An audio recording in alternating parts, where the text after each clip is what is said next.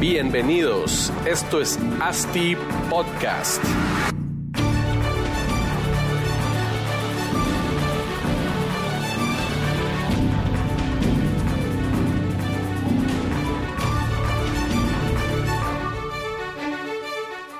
Bienvenidos y bienvenidas a otro episodio de su podcast favorito, Asti Podcast. Estamos ya en el episodio número 64. ¿Y qué creen? Invitamos nuevamente a Manu y a Juan de Shoark, arquitectos cracks formulando proyectos arquitectónicos. Bienvenidos nuevamente, Manu y Juan, ¿cómo están? Bien, bien, gracias por la invitación otra vez. Sabemos que, que, desgraciadamente el episodio número 62, que igual lo vamos a dejar porque aquí les comentaba que hemos recibido buen feedback. Seguramente todos los fans de Shoark, pues ahí le estuvieron subiendo el volumen a las partes que no se escuchaba para para poder eh, escuchar bien la plática, pero bueno, todos sabemos que tuvimos unos problemas con el audio y la verdad es que pues quedamos debiendo un buen episodio que sea fácil para que la gente pueda escuchar y por eso estamos aquí nuevamente para, para platicar y darle a todos los fans de Shoark el contenido que se merecen. Entonces, gracias Manu y Juan por, por estar nuevamente aquí, por tomarse el tiempo de regresar y mm, bueno, estamos queriendo grabar una nave de episodio nuevamente y empecemos. Tal vez no queremos repetir exactamente lo que hablamos en el podcast pasado, pero sí hay partes importantes que, pues que creo que es bueno refrescar. Entonces, em, cuéntenos un poco cómo, cómo fue esta sinergia. Em, bueno, todo el background de ShowArk de ustedes y cómo generaron esta sinergia, esta química arquitectónica que le llaman ustedes, ¿verdad? Sí. ¿Qué tan inspirado venís hoy? Dale. Ahora eh, mira, los orígenes de ShowArk, eh, realmente cuando ya, ya lo vemos eh, en el tiempo, resulta que Juan y yo nos, nos fuimos a Barcelona a especializar. inclusive no fue un plan que se ha hecho en conjunto, nos conocíamos de la U, pero realmente la decisión cada quien la tomó por razones distintas en esa ciudad. Yo recuerdo que tenía dos, dos días de estar en Barcelona cuando recibí la llamada aquel y... Voy para allá. No, ya estoy aquí. Ah. Mira, me dijo, eh, supe que estás aquí, que estás buscando apartamento. Eh, yo también, ¿qué te parece si buscamos y tal? Y, creo que, y pues sí, ¿verdad? ¿Por qué no? mejor viejo conocido que nuevo por conocer, dice el pues, dicho. Y, pues de ahí que estamos hablando de, que puedo decir que ya éramos amigos de la universidad, pero eh, se, entabló una relación muy cercana. Eh, fuimos roommates durante siete años. Sí, pues. Y si después de siete años te llevas bien con tu roommate, las... Va, va a perdurar la amistad. Las probabilidades de que la amistad y una sociedad perdure, pues se amplían. Claro Drásticamente. drásticamente. Seguro. ¿verdad? Eh, estuvimos allá, cada quien especializándose en temas distintos. Eh, yo en espacio público. Eh, Juan en... ¿En qué? Arquitectura avanzada. Todavía me bulea con esto. ¿Por qué? Pues, ¿qué significa arquitectura avanzada? Ah, ya. No, mejor no le. Mejor no. Seas malo. Que no empiece. Eh, no me descuerda. Eh, entonces, em, fíjate que eso, eso fue, fue genial porque primero fueron dos escuelas, dos universidades muy distintas. Em, y posterior, pues terminamos la, la maestría em, y cada quien empezó a trabajar de nuevo en campos muy diferentes. Eh, creo que los dos terminamos en, en, dos firmas muy interesantes. Eh, siempre hablamos del tema de que eh, yo, yo, yo pues tuve la suerte que mientras trabajaba, mientras buscaba trabajo, me metí a un concurso, ese concurso lo gano y había que construirlo y yo Hola, de diablos pues. había de hacer eso allá. Y lo primero que se me ocurrió fue a mi mejor profesor de la universidad decirle, mira, parece que hacemos esto en conjunto? Claro. Y mientras tanto Juan, pues eh, empezó a trabajar con, bueno, tal vez contás con quién, yo para ese entonces eh, también pasé un proceso de que yo empecé a trabajar en constructoras, empecé a buscar chance. Obviamente Claro. no le pegas a la primera donde te querés quedar para siempre, pero vas agarrando un poco de experiencia de cómo, cómo construyen, cómo funciona también todos esos procesos inmobiliarios. Me tocaba Claro. irme en tren 45 minutos a las afueras de Barcelona, caminar, todo esto. Recuerdo llegaban los albañiles en aquellas motonas porque era la época de la riqueza del ladrillo. Sí, pues. Eh, ¿Qué año fue esto? esto estamos hablando del 2003. Sí, pues. Y entonces era interesante el- eso de llegar a visitar una obra y ver cómo se están moviendo todos los encofradores, les llaman, o los ferrayas, que eran. Claro. Estos cuates llegaban en carros nuevos, wow. Ah, sí. Sí, pues es que haya un albañil, no es como el albañil que vemos aquí en. En aquel Llegaban en entonces. BM, vamos. Sí, pues. Y no motocarro. Sí. Y, y yo llegaba en tren y me tocaba caminar todavía 10 Sí, pues, minutos el- para el arriba, arquitecto. para la montaña. Eh, entonces, eh, luego terminé, o bueno, eh, llegué a, una, a un estudio que se llamaba Fahrenheit 451, donde eran uno de mis prof- exprofesores y otros cuatro, todos daban clases muy teóricos, estaban en ese proceso de crecimiento, me llamó mucho la atención porque era esta oficina emergente, digamos, cinco socios, o sea, cinco jefes, qué difícil, pero cada uno era- estaba más loco que el otro. Entonces, eh, digamos que... Eso sí lo que- aprendiste bien. Sí, me di cuenta que sí se puede, digamos, ¿verdad? Pero, pero que es cómo, cómo funcionaría un estudio donde cada uno piensa diferente, definitivamente es muy tolerante Claro. y hacíamos, no sé, 20 concursos al año a nivel... Entonces yo, yo me enfocaba bastante más en proyectos a nivel, digamos, estatal y cómo funcionaba todo esto. Ujú. Y yo veía en contraposición aquel que llegaba de repente haciendo proyectos privados, ¿verdad? Entonces era como de, vos, pero ¿cómo funciona el gremio privado? ¿Cómo funciona Ah. el gremio público? Porque Eran mundos completamente diferentes. O sea, nosotros en la oficina teníamos tanto trabajo que yo le proponía a mi jefe, a- yo lo veía aquel, vos, y veía que habían concursos interesantes y los llegaba a proponer a la oficina y era como, No nos metamos, ¿eh? ¿para qué? Ah, ¿para qué? Porque ya, ya hay mucho aquí. Ya, aquí hay suficiente y trabajábamos con empresas grandes como Mutua Madrileña, digamos, que eh, son empresas muy importantes en España Claro. eh, y, y todo era obra privada. Entonces es, a- es- es lo que fue haciendo una escuela bastante interesante, ¿verdad? De mi, mi jefe Octavio Mestre, al cual si algún día escucha esto le mando un gran abrazo y, y es mi mentor.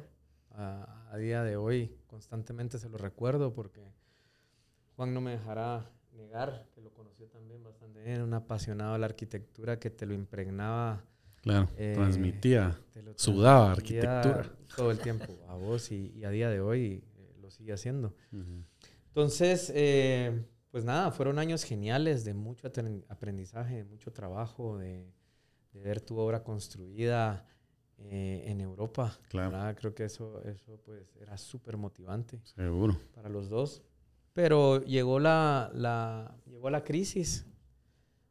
Y, y, pues sí, se trajo... eh, ¿Qué fue 2008? 2008 empezó la crisis, inolvidable febrero del 2008 en España, porque a nosotros en especial que estábamos en obra privada, en cuestión de dos meses se, había, se habían parado el 75% de los proyectos. A la gran. Ah, proyectos con licencias de construcción pagadas de millones de euros que el- los desarrolladores dijeron no, no seguimos. Sí, pues. ¿verdad? Y fue, fue difícil. O sea, Ese sí fue una crisis. Sí fue una crisis. Sí, pues. Fue- sí fue una crisis en el sector co- construcción, o sea, la burbuja, el, la crisis del ladrillo, ¿cómo le llamaban? Eh, en España fue, fue muy duro. Era, el- era el motor de la economía. Claro. Y, y nada, sobrevivimos el 2008. Eh, en el 2009 yo tomo la decisión de que de- siempre cuando, creo que esto lo mencioné en el podcast pasado, pero sos extranjero y estás fuera, eh, Sí. ves a tu país de otra Claro. manera. Eh, eh, venís y te das cuenta que todo está por hacer y te motiva, querés hacer algo ¿verdad? para venir a sumar. Yo me regreso en el 2010, todavía decidí hacer un año sabático en, en Europa. En el cual hicimos pues, viajes con Juan. Bueno, durante todos esos años era, era, era cool como decir, bueno, ¿a dónde nos vamos? Vámonos a Rotterdam, un viaje de arquitectura. Sí, pues. Una semana a ver proyectos. Eh, vámonos a París. eh, y eh, después de ese año regreso yo a Guate y no voy a contar otra vez la historia, pero mi primera experiencia con la arquitectura fue cercana a nefasta. y tiré la toalla y dije, no, si esto es ser arquitecto aquí. no Aquí en Guate, mejor no. y terminé metida haciendo negocios y otras cosas de las cuales agradezco porque aprendí mucho. Ujú. Eh, creo que esa es una de las virtudes de nuestra profesión, que es como polifacética. Claro. La- puedes utilizarla para muchas cosas. Mientras que aquel, pues, seguía en Barcelona. Y justo como donde yo trabajaba, todos los proyectos eran estatales, digamos, eh, fueron los que intentó el Estado mantener, subsidiar, lograr ver de qué forma lo hacía. Acabamos de ganar un concurso, la terminal portuaria de Menorca, lo recuerdo muy bien. Yo tenía las maletas hechas, dije me voy a vivir a Menorca un tiempo Qué mientras nave. construimos Sí, pues. eso. Yo ya estaba, pero Feliz. y metieron a, a- a la cárcel al alcalde Ah, y claro. se acabó el proyecto y empezó a acabarse, ca- como que iban cayendo, tal vez no tan, no tan repentino, pero como que cada seis meses empezaba a caerse otro proyecto, Sí, empezaron pues. a haber cada vez menos concursos, empezó a, Claro. A- A pararse. a la- pararse la cosa, digamos. Bueno, yo me Mientras acuerdo que vos tanto, me contabas que habían concursos, pero antes en concursos que se presentaban 300, ahora eran 3000. ajá, era una cosa así, no. Puta, así pues todos queriendo chance, ¿va? Sí. Sí, eh, llegaba un punto donde sí ya era como de, tenés que tirar una propuesta súper loca si querés que te pongan man- atención, siquiera, algo así. Sí, pues. Entonces ya se complicó todo. Eh, recuerdo que para poder quedarme empecé a trabajar hasta de, fo- de fotógrafo, que había estudiado fotografía, lo cual creo que fue una buena experiencia Seguro. eh, para tratar de sobrevivir y quedarme otro rato más, por así decirlo. Cuando te das cuenta que ya estabas como alargando un poco ese Sí, pues. tiempo pensando lo mismo que se pensaba en algún momento, ¿va? De, ya va a pasar. Claro. Pero la crisis, o sea, Sí, no, es, no, se resolvió así de, exacto. en menos de un año, O sea, pues. hasta ahora están empezando a ver Ajá. que la cosa cambia, ¿verdad? Y Claro. con toda una competencia de arquitectos buenísimos, incluso que venían del norte, ¿verdad? Sí, pues, ya. Y una pandemia. por. Ahora esto es otra cosa. Y, les ca- y nos cayó todo y les cayó la pata. Entonces, pues, regresamos. eh, Juan regresa. Me dice, mira, hagamos tal cosa. Yo no que sí, Dediquémonos a algo más. Eh, yo daba clases en la U. Ajá. Eh, en ese entonces es un, eh, siempre ha sido bien bonito. Creo que la parte de la docencia. Sos buen catedrático. Eh, fui, lo, lo dejé hace un tiempo. eh, había que, Por tiempos. por tiempo, Sí, pues había que, que escoger. sí es dedicarle que- bastante ¿va? Sí, a la si docencia. vas a ser profesor, hacerlo al 100%, si Seguro. más tu 100%, creo que no es, no es justo. Sí, seguro que estás Y- tratando de transmitir a media, está jodida. Pero fue, fue genial, fue, fue una etapa que algún día espero volver a retomar. Y vino Juan y él es inquieto a vos y necio. y hasta que, bueno, dijo, "Ah, démosle pues, entramos. Eh, a- arrancó Shoark eh, en un periodo que lo he estado analizando y es eh, hace poco se firmó un documental fui dando cuenta porque te hablaban de cómo, eh, cómo es tu visión de arquitecto. Y, uy, y al final eh, te vas dando cuenta cómo tu vi- visión de arquitecto, cuando sos parte de, de un laboratorio en el que has estado participando, no es una- visión colectiva, no es propia. Claro. Em, y, y- y creo que eso es lo que, lo que se empezó a forjar desde ese momento. Era cuando te decíamos que no teníamos nombre. Sí, pues Ah, eh, queremos un show. ah, sí. Show todo. No era Gándara Pineda lo que queríamos, queríamos crear una marca, queremos algo que nos trascienda a nosotros mismos, Sí, pues. ¿verdad? Y, y es lo que hemos ido haciendo y es, es, es lo que ha ido alimentando esta, este laboratorio de arquitectura, ¿verdad? Este, este tema de crear fórmulas. eh, es súper bonito el ir entendiendo cómo esta visión colectiva que hemos creado con, con Juan y, y- me atrevo a incluir a otros colaboradores de la oficina al día de hoy, eh, eh, lo empezás a aplicar a todas escalas. Claro. Y, y entonces hace tu trabajo primero más motivante y enriquecedor, ¿verdad? Sí, seguro. Saber que estás haciendo algo que tiene un propósito, visión y todo. ¿ah? Sí.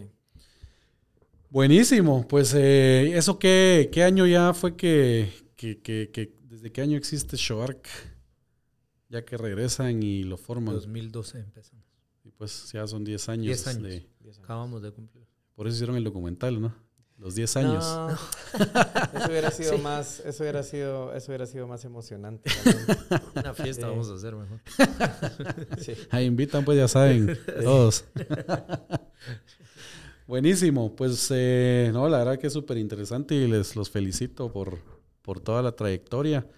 Eh, yo soy también ahí fan de ustedes. sí.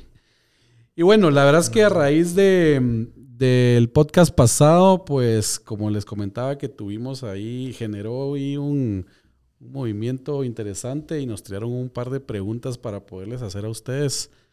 Em, arquitectos, me imagino, porque mm, ni se las voy a tirar para que nos cuenten un poco más interiorismos de Shoark. Para ustedes, el proceso de formular proyectos, em, pues formular los proyectos que diseñan, ¿cómo es ese proceso? Desde la primera reunión que, pues que tienen con un cliente que les expone o les presenta un terreno y las oportunidades que tiene. eh, ¿Cómo, ¿Cómo funciona? ¿Cómo funciona hasta, hasta que entregan el producto final, digamos? O sea, ¿cuáles son las etapas? Mira, definitivamente el proceso creativo y el proceso de diseño nunca es lineal. Eh, a día de hoy nos hemos encontrado con diferentes escenarios. Eh, sería, tal vez, no sé si sería cool, no sé si es la palabra, pero que llegue alguien, mira, aquí está mi terreno, probalo, no sé qué, le sacamos los números, creamos una estrategia, hacemos una fórmula y sale el producto. Pero en otras, eso es, eso es el ideal, o a Claro. veces, bueno, inclusive El mundo tal vez es un concurso, es uno aquí, pero luego viene alguien y te dice, mira, tengo este terreno y estos son mis números, Los puedes mejorar o lo puedes lograr, sí, pues. ¿verdad? Eh, ¿qué, otras, ¿Qué otros escenarios han, dirías? han venido, por ejemplo, mira, no me está yendo muy bien con las ventas. ¿Vos crees que, o sea, sí, creen ustedes que nos pueden mejorar estos números? ¿O con qué tipo de propuesta? Mira, el proyecto ya tengo la licencia, solo que no se está vendiendo muy bien. ¿Será que pueden lograr Lo algo? mejoran. Hasta de, bueno, mira, tengo este terreno. ¿Qué harían? Lo que me interesa es ganar ficha Sí, pues. o algún otro. Bueno, yo creo que todos, todas estas intenciones diferentes, ha venido uno, quiero hacer la casa de mis sueños, ¿verdad? no se preocupen por Por el billete. Sí, solo uno. si alguien por ahí quiere Sí, ya sabe quién es. Y no, es, y no está cierto. Así, siempre va a haber preocupaciones, ¿va? vos Claro. siempre vas a tener algunas limitaciones. Entonces, casi que es para nosotros también eso es lo interesante porque cada proyecto que viene o cada intención que viene es lienzo en blanco. ¿va? Ujú. Y es volver a sacar, digamos que siempre hemos dicho, vamos a sacar este listado donde están todas estas cosas y empezar con este. che- Pero siempre hay como diferentes intenciones eh, Sí, más. pues los objetivos distintos de cada desarrollador o Exacto. cliente, ¿verdad? Que, Incluso Y- dentro del mismo producto de desarrollo, por así pensarlo, Ujú, todos los desarrolladores son diferentes. claro. Entonces, creo que lo que también nos ha gustado es tratar a todos como, como le gustaría que le trataran a él, ¿verdad? Claro. No precisamente como se trata a todos, digamos, ¿verdad? Entonces, Sí, pues hemos- adecuarse a ellos. Exacto, lo que hemos tratado nosotros es, no te preocupes, nosotros nos vamos a adaptar a tu sistema, obviamente haciendo nuestro chance, ¿va? que es lo que cada uno espera. Y, pero hay cosas que, volviendo al tema de que sí es cierto que el proceso creativo no es lineal,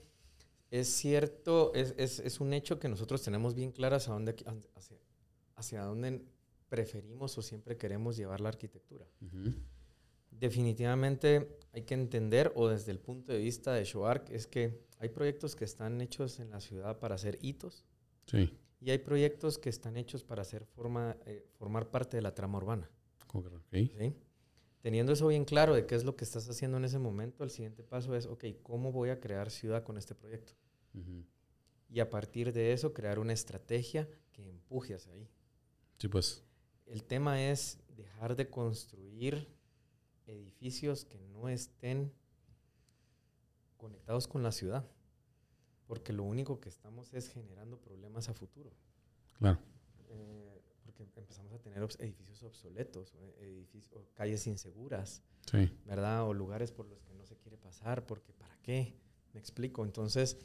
sí, que, hoy puede sonar buena idea porque está bien ubicado, pero en 20 años ahí se va a detonar el, el problema que, de la falta de conectividad, digamos. Y, y, lo estamos viviendo. ¿Verdad? Lo estamos viviendo. Sí, se ve en algunos edificios. Y si vas a ciertas zonas de la ciudad que se están desarrollando muy fuertemente, eh, te vas a empezar a dar cuenta cómo, eh, también creo que lo mencioné la otra vez, cómo empezamos a tener apartamentos de los años 2000, digamos, o más viejos, em, probablemente que están conformados en su, en su huella frontal hacia la calle por un lobby eh, muy poco funcional. Sí, pues. Y, entrada del carro. Claro. Y probablemente tal vez los parqueos de visitas en superficie, digamos. Cero aporte a la ciudad. Sí, pues. Y luego entonces, ¿qué pasa cuando tenemos el terreno de al lado y, edificamos y tenemos un cliente que entiende la importancia de crear ciudad y creamos entonces ahí al lado este proyecto con un área comercial en la cual el edificio que no está aportando nada se va a poder beneficiar porque vamos a tener ahí la panadería del barrio. Sí, pues. Entonces, puede ser que hayan otros proyectos que se vayan sumando a, a esta creación de ciudad, pero ya tenemos un problema. Claro. sí, sí, sí. Entonces, eh, en el proceso de ShowArc de crear una estrategia, es, es, esa es como, ese es nuestro norte, ¿verdad? Crear ciudad. O sea, que buscan primero, número uno, viene el cliente, aquí está el terreno, como que decir, bueno, es un, un, un proyecto para hito o no hito, digamos, y a raíz de eso, ok, ¿cómo, cómo genera valor este proyecto a la ciudad con el diseño que queremos hacer. Ahí va, por ahí amarran la estrategia. Por ahí amarramos la estrategia. Me atrevo a decir, y si me equivoco, me corregís, que el siguiente paso es, ok, en los últimos X proyectos hemos hecho A, B, C, D, E, F, que toca hacer G. ¿Cómo no repetir?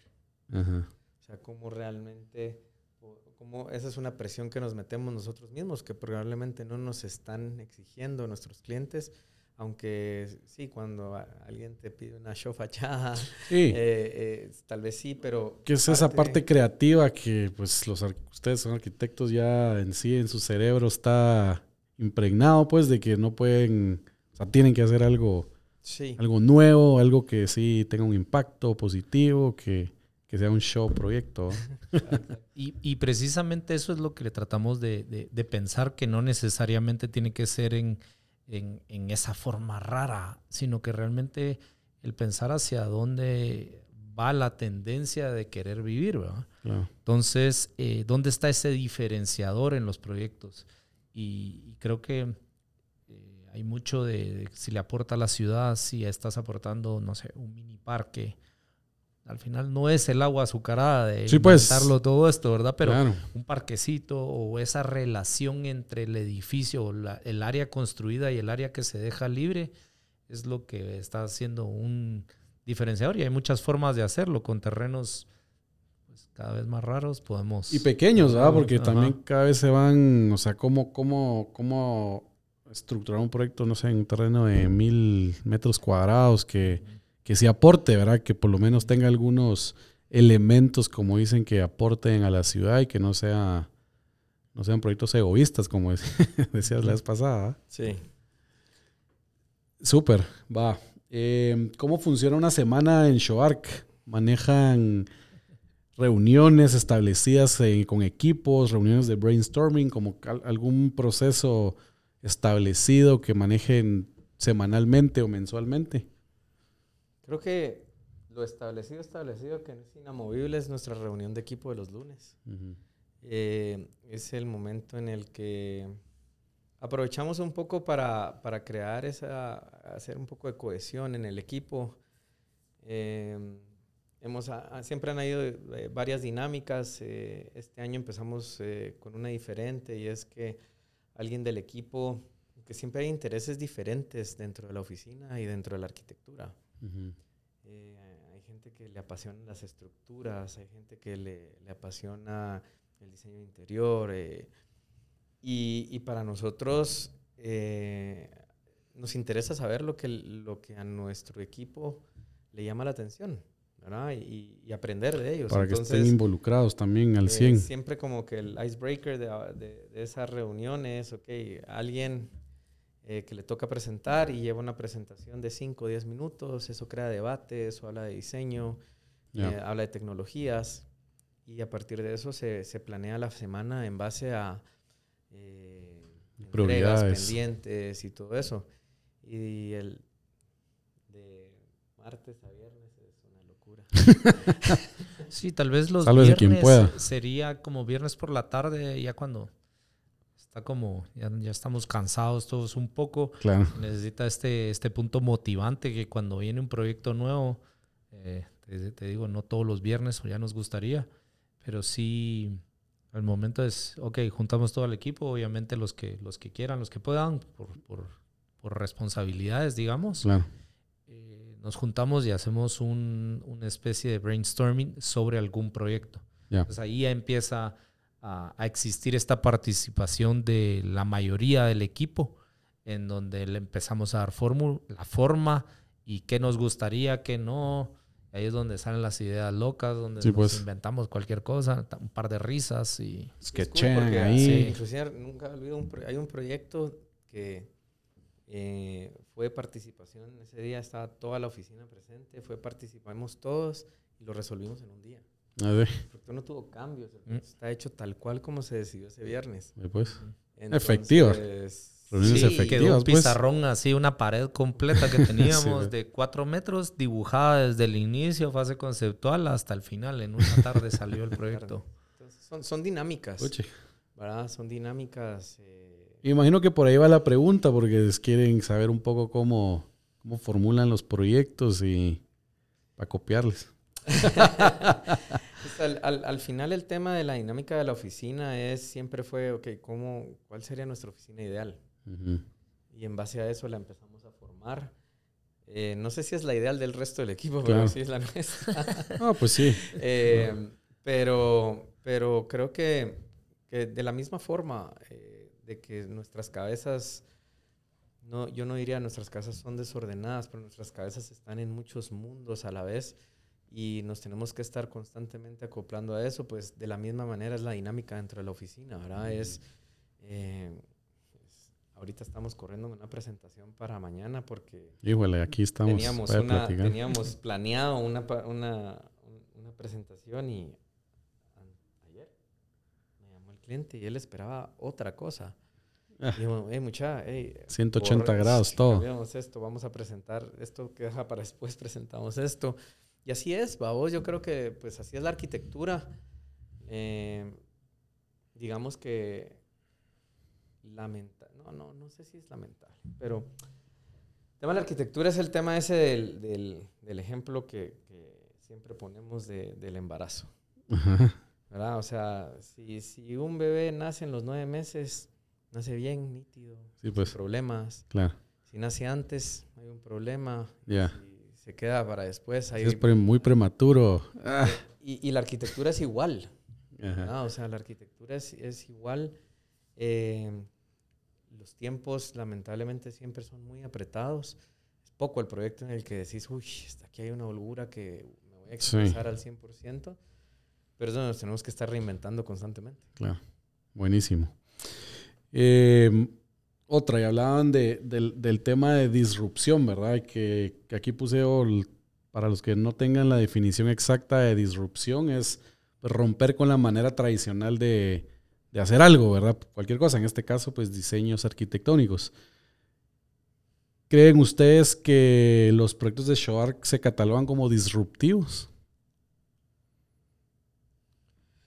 No, no, en una opinión muy personal, no creo que deberíamos de ser nosotros quien, quien Que lo digan. que lo digamos. Sí, pues, No, De mi lado, yo creo que sí, porque creo que se ve ese, ese, ese ingrediente de disrupción que, que, pues, que uno no lo nota en proyectos tradicionales, de, en la arquitectura en Guatemala, por lo menos, ¿verdad? Que Normalmente es lo mismo, ladrillo, que esto, que otro, ¿ah?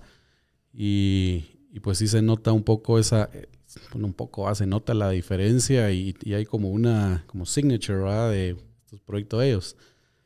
Pues más, creo que lo que sí te podemos contestar o decir es el tema de, de, de, de cómo surgen los proyectos, de nuevo, ¿verdad? O sea, hay una estrategia detrás que se está creando en la cual eh, si a, a, veces con el, es como con el arte, ¿verdad? Que es a interpretación. Claro. Alguien puede venir y ver el edificio y decir, ah, se la fumaron. Sí. ¿verdad? Alguien puede venir, leer un poquito más, ¿verdad? Y entender que hay una estrategia detrás de eh, uno de nuestros edificios, por ejemplo, que es Cuo, que pareciera que simplemente eh, una torre está inclinada en un lado y la otra en otro solo por un capricho, pero hay una estrategia detrás en la cual se buscaba que los unos apartamentos no bloquearan a los otros. Claro. El, el, soleamiento iba a mejorar, entonces bajar la torre, de una, que una de las torres bajara por enfrente hacía más sentido. Claro. Eh, el, el, hecho de entender, con, con hacerle, explicarle a nuestro cliente cómo podíamos generar un cierto número de terrazas, ¿verdad? Que creaba en vez de tener un penthouse ibas a tener 20. Sí, pues, y que es área vendible. Y negocio. Claro. Entonces, al final, eh, quedan estos proyectos que puede llegar a, a, a pensarse que es disruptivo, uh -huh. pero la intención no es esa. Yeah. La intención es, sí, innovemos, sí, probemos algo nuevo, eh, probemos esta fachada, probemos este material, eh, hagamos esta estrategia urbana. Eh, y de esa forma, eh, pues el resultado es el que es. El cómo lo catalogue el, el, público que vive nuestros proyectos o, o los juzgue, digamos. Uh -huh. yeah. Que eso, eso la verdad es bien interesante lo que mencionas de, pues porque hay muchos proyectos que no tienen un trasfondo, ¿va? una estrategia como mencionas, que qué fácil es hacer un gran bloque de concreto con áreas eh, rentables, pues, pero sin, sin una estrategia, como decís, ¿verdad? de que el sol, que más terrazas, que etcétera, etcétera, que, que al final los clientes, yo creo que ni los clientes finales se deben de enterar, pero, pero tal vez viviendo ahí dicen, ah, puchica, ya, el, que vive ahí tal vez sí dice, ah, es, que, que, que, que, queda huevo mi, mi inmueble, mi apartamento donde vivo, pero los que juzgan por fuera no, no saben pues cómo, cómo transmitir esto también, creo que sería importante de alguna forma. ¿eh? Y, y, creo que hay, clave, lo que intentamos también es que marque que un detonante, un diferenciador, ir entendiendo que hoy en día, si estamos hablando de edificios o apartamentos, algo muy sencillo, digamos, ya se dan todos los usuarios o los compradores se dan la vuelta por ir a ver todos los proyectos sí. y ya no es como era antes, creo yo, que solo lo ubicación y está bueno, porque uh -huh. es el único que queda por el área y si no me tengo que ir hasta... Ahora en una misma zona hay 15 sí, proyectos seguro. que están, entonces, que eh, ¿cuál es el que se acopla más a mi situación? Yo creo que va a empezar a existir este, este punto de que va a ir creando estas comunidades y que responde hacia ello. Claro. Eh, con, con, temas disruptivos me, me acabo de recordar probablemente el proyecto más disruptivo no se va a construir. Es un, hicimos un concurso uh -huh. en donde planteamos y nos ganamos la mención honorífica de la disrupción, por así decirlo, ¿no? Claro. Eh, que nos aplaudieron, qué lindo está. Pero no era eso lo que queríamos. Nosotros queríamos que se llevara a cabo el proyecto, ¿verdad? Sí, pues. sí pero es que está un poco arriesgado. Yo, pero, pero por hasta cierto punto, yeah. ¿por qué? Sí, sí. Entonces, digamos que, que nos preocupa un poco el, ok, no te vayas dos pasos adelante, uh -huh. quédate uno, o no, decís, mano, hoy en día eh, sale la tecnología, o hasta ahora que lo salió Elon Musk tirando una casa que, la, que es autosuficiente, todo, ya todo el mundo lo aplaude porque sí, oh, pues, es que ahora esto es el, este es el, el Dios, el Dios Elon así, Musk. Me lo mandó un vecino, ala, ya viste cuál es el futuro del Dios, sí, como, esto existe hace no sé cuántos desde, años. Desde y, toda la vida. Exacto, de toda la vida, solo porque... Entonces, eh, yo creo que, que a veces eh, los usuarios tienen acceso hoy en día a toda la tecnología. Sí. O sea, estamos en un lugar ahorita con el máximo de tecnología que existe, que decís, es que ya es accesible, ya cada uno puede llegar a hacer incluso hasta tu propia música en tu, Sí, de todo. Una habitación. Entonces. Todos ya eso a veces es subestimar eso que, que- que el, el usuario está solicitando, ¿verdad? Claro. Y, y parece que me, me repito y no quiero sonar a, a- a disco rayado, pero al final lo que, lo que mencionas y si entendí bien la pregunta también es, hay un usuario final que habita este, este proyecto, Ujú. ¿verdad? Y que este usuario final, primero al ver su edificio y pensar qué lindo, va a estar orgulloso. Claro. ¿verdad? Y crea Sí. una identidad. Yo vivo aquí, ¿verdad? ¿verdad? Sí. Eh, a eso le vamos a sumar que su apartamento ventila bien, ¿sí? Y no está eh, la mitad del año diciendo, Dios mío, ¿a- ¿dónde pongo el aire acondicionado? Claro.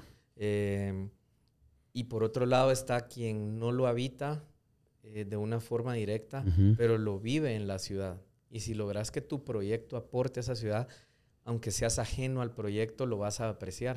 ¿Me Claro. explico? Sí. ¿Verdad? Porque de 100%. nuevo, este proyecto me, me- me aporta algo, algún beneficio, ¿verdad? Como te digo, desde algo tan sencillo como comprar el pan sin necesidad de agarrar el carro para Sí, irlo pues, a comprar. Voy caminando a ¿verdad? el. Y eso puede ser el pan o puede Pan ser, eh, en la oficina utilizamos mucho la tiendita de la esquina, vamos, pues que Ajá. tienes de todo. Sí, pues, Maravilloso. Te resuelve la. Todos la quisiéramos vida. tener una cerca. Sí. ¿verdad?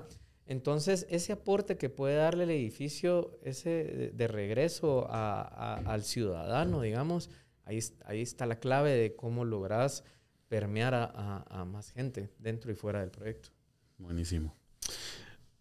Va, Y ahora, ustedes cuando en todo su proceso pues proponen, eh, se genera esta estrategia, se la plantean al desarrollador pues pensando en proyectos inmobiliarios, ¿verdad? No, tal vez no casas estratosféricas ni nada por el estilo, pero en proyectos que pues como, como decís vos, eh, la ficha es lo que importa. Entonces, ¿cuál ha sido la, la experiencia en el sentido que... mm, lo que diseñan y lo que proponen se construye en términos de, de en sí el edificio y acabados o normalmente terminan haciendo cambios durante el proceso para que van bajando como nivel y, y ustedes digan, ah, la gran, no, esto no era lo que se tenía en mente.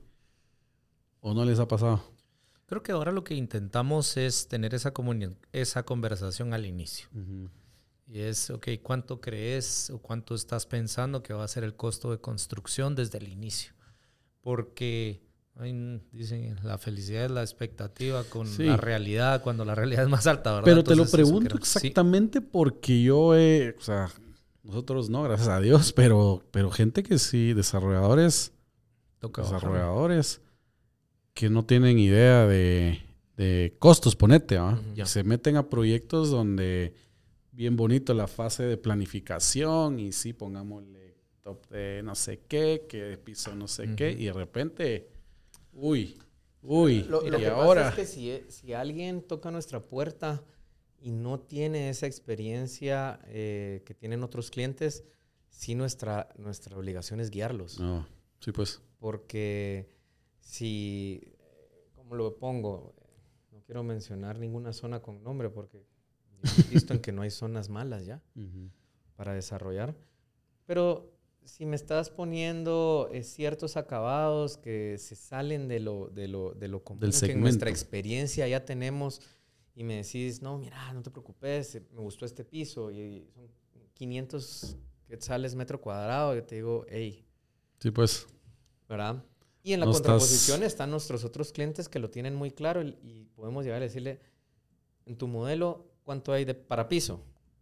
60 quetzales metro cuadrado. Genial. Es mi obligación y mi deber ponerme creativo con ese, con ese presupuesto. Sí, pues, con los 60 pesos. Y, y tal vez eh, el- en donde más podemos aportar o creemos que podemos aportar más valor en todo esto es porque sabemos que el, el- el- el- las- los acabados o el precio de construcción final de los proyectos terminan siendo lo que la gente puede pagar por ellos menos Sí. los gastos y todo esto, ¿verdad? Eh, por lo tanto, lo que intentamos siempre es donde le podemos dar ese valor agregado de arquitectura.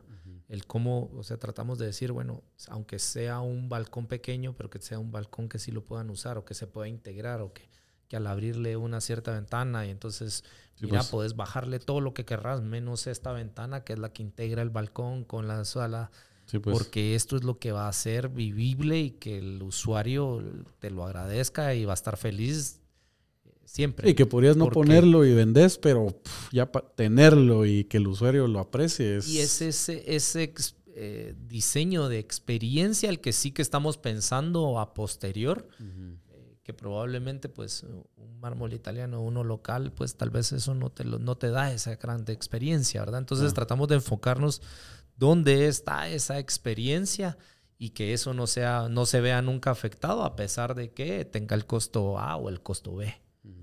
Creemos que, que digamos, por, por, que cueste mucho, que cueste poco, puede ser el mismo desempeño de los puede tener buen, buen look, aunque sea el piso de 60 pesos. Exacto. si, si se pone bien, si se pone... Claro, que haga match con, con la melamina de la cocina y todo. Ah, exacto, ahí estás. ¿Cómo ven en general ustedes la arquitectura en Guatemala? que, mm, bueno, y en Latinoamérica, ¿verdad? Ustedes que, que, tienen bastante experiencia o tuvieron bastante experiencia en Europa viendo cómo, cómo se diseñaba allá. Eh, pues, la manera de trabajar. ¿Cómo ven, cómo ven Guate? Y pues no sé si han visto otros, otros países cómo, cómo lo manejan la arquitectura, pero qué...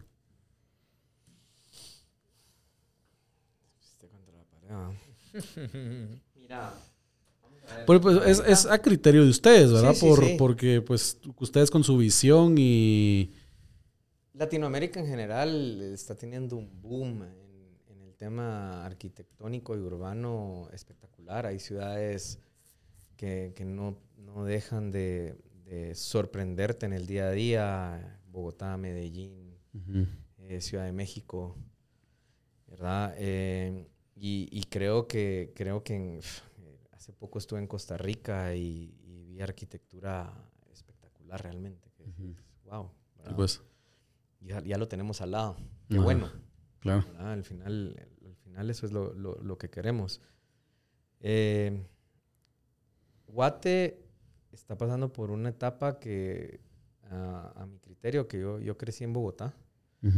Em, somos una, cultura muy nueva en el tema de vivir en apartamento. Sí. nuestro recorrido no es tan amplio como ciudades como, como Bogotá, ¿verdad? Eh, entonces pareciera como que ahorita, ahorita todavía todo se vale. ¿Verdad? Eh, y, espero que, pues, la gente cada vez sea un poco más, pues vamos a, la gente va a aprender a comprar en planos, la gente va a aprender a entender un poco más los proyectos y eso va a, tener que forzar a que ciertas cosas dejen de darse tal vez y que al final tengamos mejores proyectos. Eh, eh, tanto para quienes lo compran como para, como para la ciudad. Claro. Y amarrada a esa pregunta iba, ¿cómo ven también la ciudad de, mm, pues, de Guatemala? ¿Qué piensan ustedes que, se debería de cambiar o si o no se debería cambiar para, pues, para tener una mejor ciudad? Y tal vez no solo ciudad, sino hablando de país como tal, ¿va? Obviamente la ciudad de Guatemala es la ciudad más grande del país y es donde se concentra pues todo el, el, empleo, digamos, o la mayoría. Entonces, ¿qué, creen ustedes que, debería, cómo, cómo debería seguir avanzando esta ciudad para, para tener una mejor calidad de vida del, de los inquilinos de esta hermosa ciudad? Yo creo que para empezar es como difícil si lo, si lo tratas de atacar como un todo, ¿verdad? Casi mejor empecemos parte por parte. Eh, y es empezar a visualizar por sectores, por, por áreas un poco más controlables, por así decirlo, o más fácil de crear estrategia. Eh, actualmente creo que ya empieza a existir una intención por parte del sector privado conjuntamente con la MUNI de crear ciertos distritos de oportunidad, le llaman, es decir, ciertos puntos claves en la ciudad. Pero, eh, y, cuando lo volteas a ver, eh, qué es lo que ha ocurrido en otras ciudades también, y es decir, ah, qué increíble Ciudad de México, sí, pero las que fuiste a visitar, estas áreas que fuiste a visitar, sí, las, las cool.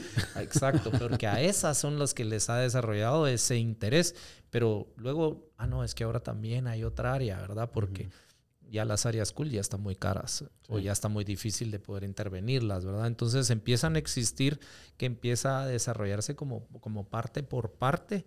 Eh, Y, y yo creo que y la razón por verlas en, en reducirle la escala es volver a pensar en las personas, ¿verdad? Es decir, ok, que caminando me pueda desplazar, puedo ir a la oficina, puedo ir a esto, puedo ir trabajando, que empiezo a buscar trabajo en mi zona.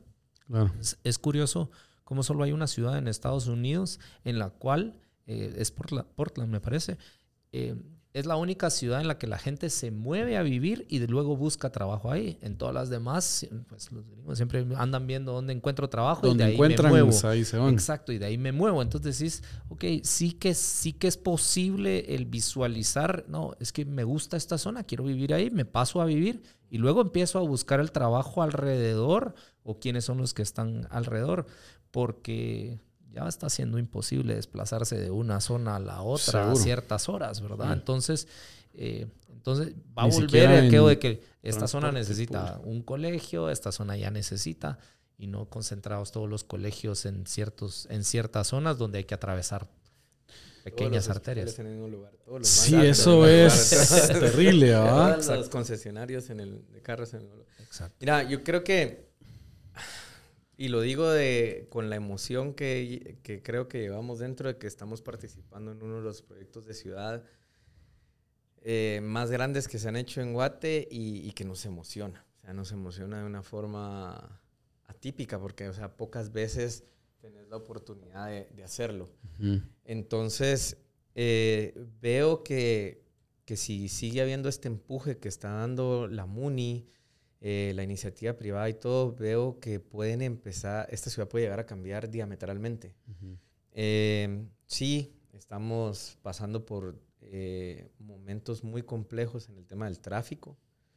Eh, ve- sé que hay planes a, a- a ir eh, solucionando esto, pero hay que también entender un poquito que esto, estas cosas no pasan de la noche a la mañana y que Claro. Hay que, que sí necesitamos transporte público, sí, pero tomemos una buena decisión. O sea, ahorita que vamos a empezar de cero, digamos, tomemos la- una buena decisión, estudiemos bien el caso y cuál es lo que más, qué es lo que más le va a convenir a Guate en general. Claro. Eh, porque sí, o sea, aunque adoro todos estos proyectos y participo con Juan de ellos, eh, eh, hay un tema aquí de que el otro día mi hijo, vivo a 3.8 kilómetros del colegio de mi hijo, y lo dejó el bus, 7 de la mañana. Lo fui a dejar al colegio y regresé a mi casa a las 9 de la mañana. Así ves.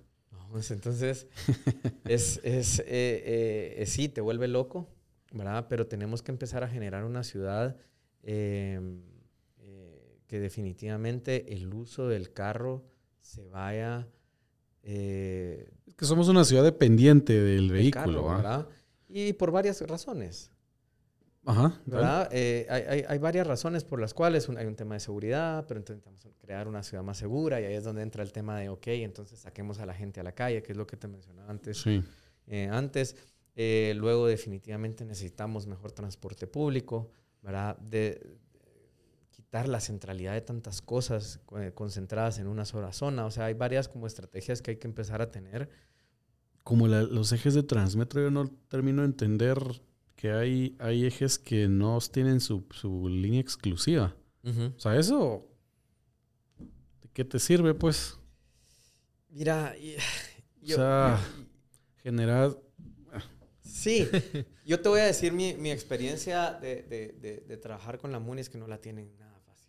Pareciera que es lo que ellos vengan y dicen. y, Pareciera que es una decisión "Ah, es y. una decisión y ustedes les hacen ganas porque esto es lo que imponemos y realmente eh, en, en mi experiencia he ido entendiendo, Ujú. ¿verdad? Eh, cómo, cómo a ellos le- les cuesta mucho el poder romper ciertas barreras porque hay temas muy políticos.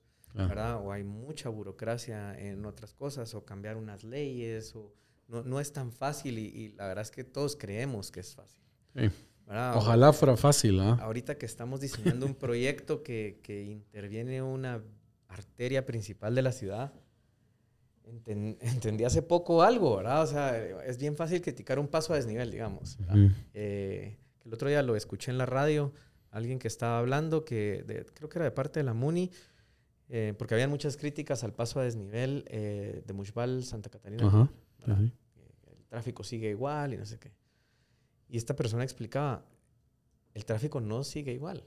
el tráfico aumentó un 17% desde que se creó este paso a desnivel. Sí, pues.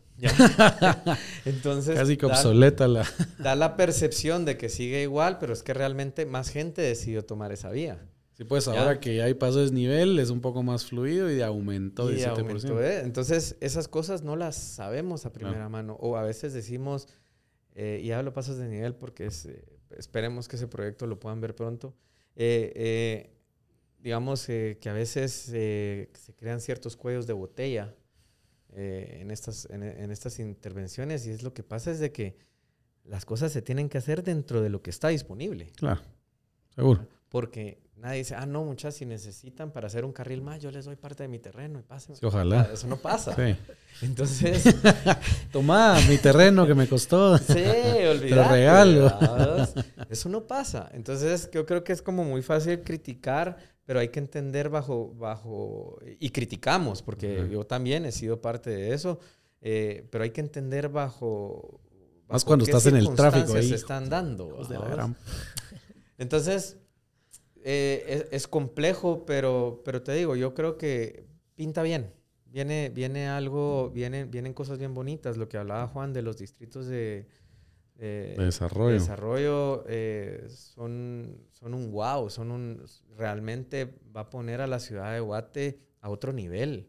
Si esto, si esto lo, se ejecuta bien. Se ejecuta bien. Pues. y, y, se está haciendo bastante bien. Entonces, yo veo una ciudad ahorita complicada, una ciudad estresada. Eh, no, te puedes no te puedes imaginar cómo llegué a las 9 de la mañana de que un sí, a pues, mi casa, pues. Seguro. Y, imagínate. Y a mí no me toca, gracias a Dios, sufrir ese tráfico diario.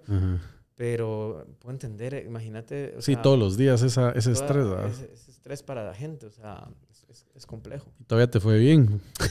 a raíz de los que viven en Villanueva y tienen que estar viniendo a Y, de alguna forma, eh, creo yo que quedar bien con todos es lo que cuesta eh, en, la ciudad actualmente. Yo lo comentaba un día con, con alguien de la MUNI influyente, le decía, mira, es que yo creo que para esta zona que está teniendo un auge de desarrollo en muchos edificios y tal, ¿no será más fácil en vez de cambiarle las leyes para la zona, solo cambiarle la zona? Es decir, ya no ser residencial, la ciudad ha crecido tanto, ya que se vuelva una ciudad de uso mixto o una zona comercial. Entonces ya todas las leyes cambian, ¿verdad? Como podría ser la zona 10, por ejemplo.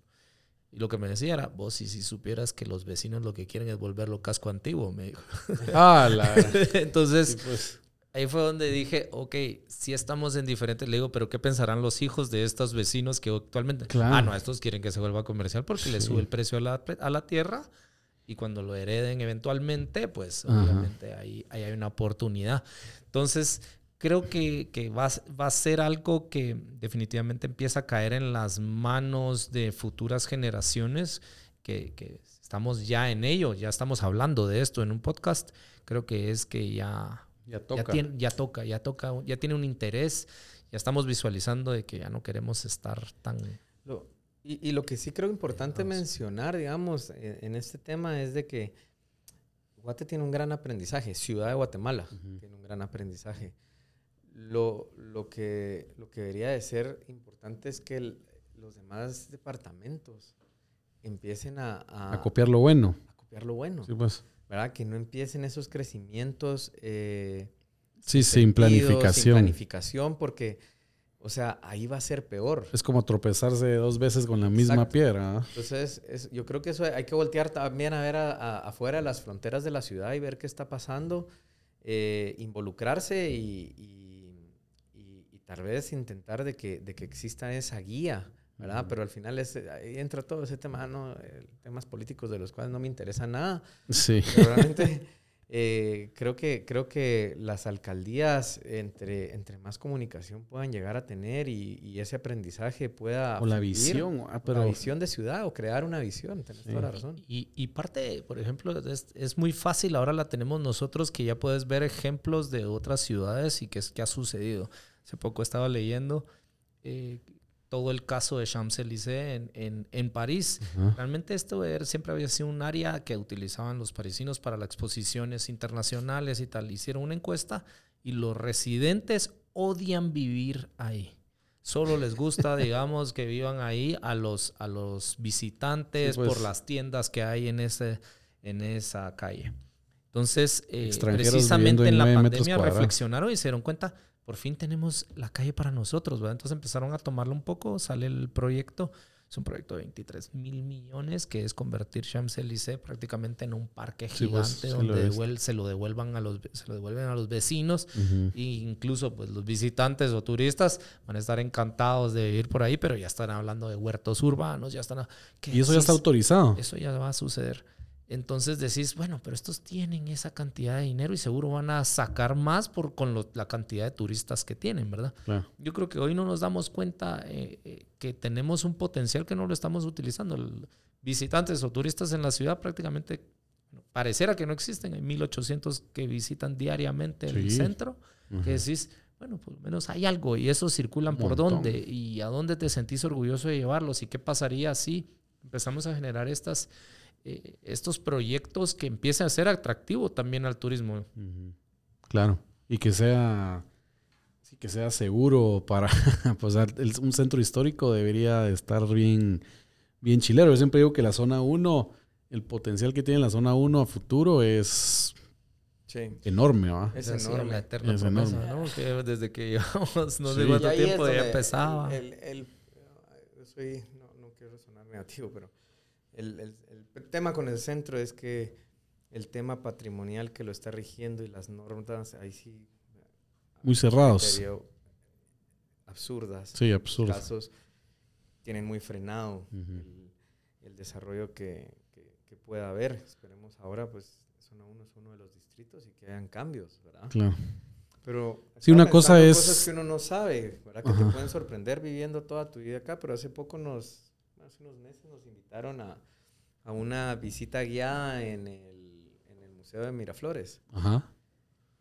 Y yo te soy muy honesto, o sea, para mí caminar Juyú era, pues sí, sabías como un poco de lo que aprendías en el colegio y todo, pero cuando visitas el museo, te vas con una valoración de realmente el lugar en el que estás y todo lo que está sucediendo alrededor, que decís, wow, esto lo tiene que ver más gente, o sea, esto, Sí. Sea, esto puede ser una primera parada antes de irme a Tikal, conocer todo lo que fue esto, porque realmente fue eh, una parte muy, muy importante de nuestra historia. No sé si lo has visitado, si no, creo que... Voy a ir el fin de semana. Sí, Primer invitado. sí, eh, nosotros tuvimos la, además la dicha de que nos dio la visita la, la directora del museo, entonces Muy- ma- más enriquecedora. fenomenal, pero, pero sí, realmente creo que al final empezás a ver tu ciudad de otra manera. Ah, Guate tiene una historia bien, bien profunda Claro. de la cual no, eh, Si no la aprovechamos, no la, aprovechamos. explotamos, algo que pudiera tener una dinámica así para turismo mucho más agradable y grande ¿va? Para, para explotar y no...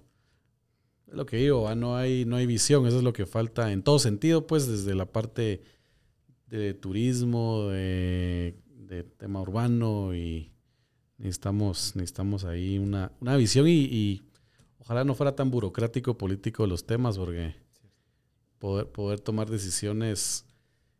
Yo lo que digo es que siempre cualquier decisión tomada desde el gobierno o al área municipal o lo que querrás, nunca puedes ver- quedar bien con todos. O sea, siempre va a haber alguien que, que "Ah, me estás afectando, pero es mejor el bien para el 60% o 70% de la gente y que le afecte a un 40% que dejarlo mal para todos, pues. ¿ah? es cierto. Ah, Pero, pero ahí estás tocando un tema, por ejemplo, en una gran oportunidad que tiene la ciudad de Guatemala en áreas verdes son todos los barrancos. O sea, aún tenemos esa gran oportunidad Sí. de poder recuperarlos. Y lastimosamente los que se oponen a veces, no todos, obviamente, son los que tienen Los propiedades pegadas al barranco. que decís, bueno, ustedes deberían de ser los primeros interesados. Sí. Son precisamente. Entonces, eh, Y es por la generación, tal vez, ¿va? O sea, por también, como decías, pues los hijos, no, hombre, sí, en 20 años esto va a valer el triple, ¿va? Por, por haber hecho esto, ¿va? Pero como ahorita vi- vivimos ahí, que no, no, no, a mí no me jodan, not in my backyard, como Buenísimo. Y la última, pues hablando un poco también de ciudad, pero mm, la tecnología aplicada a la arquitectura. todo el tema de, de, modelado BIM y toda esa metodología que yo he escuchado en ciudades como Singapur y Londres, que ya todo es, o sea, vos tu expediente es entregar un modelo tridimensional que lo, lo juntan con pues, el modelo que tienen de toda la ciudad y tienen la ciudad armada en, en 3D, ¿verdad? Em, ustedes ya están metidos en ese rollo mm, BIM, 3D y todo eso, ¿no?